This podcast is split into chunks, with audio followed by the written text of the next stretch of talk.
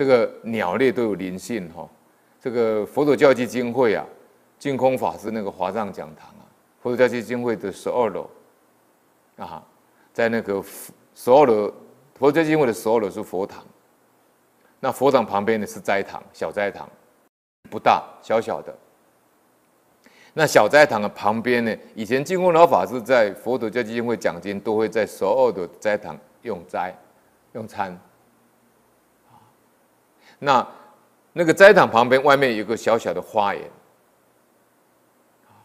那时间一到呢，那所有的上百只、好几百只的鸟都会过来，麻雀。啊，他们就等在那边等待食物，啊，他们也不怕生。啊，我们活人呢要用午餐呢，用午斋，他们鸟也要用午餐，啊，用午餐。那这个。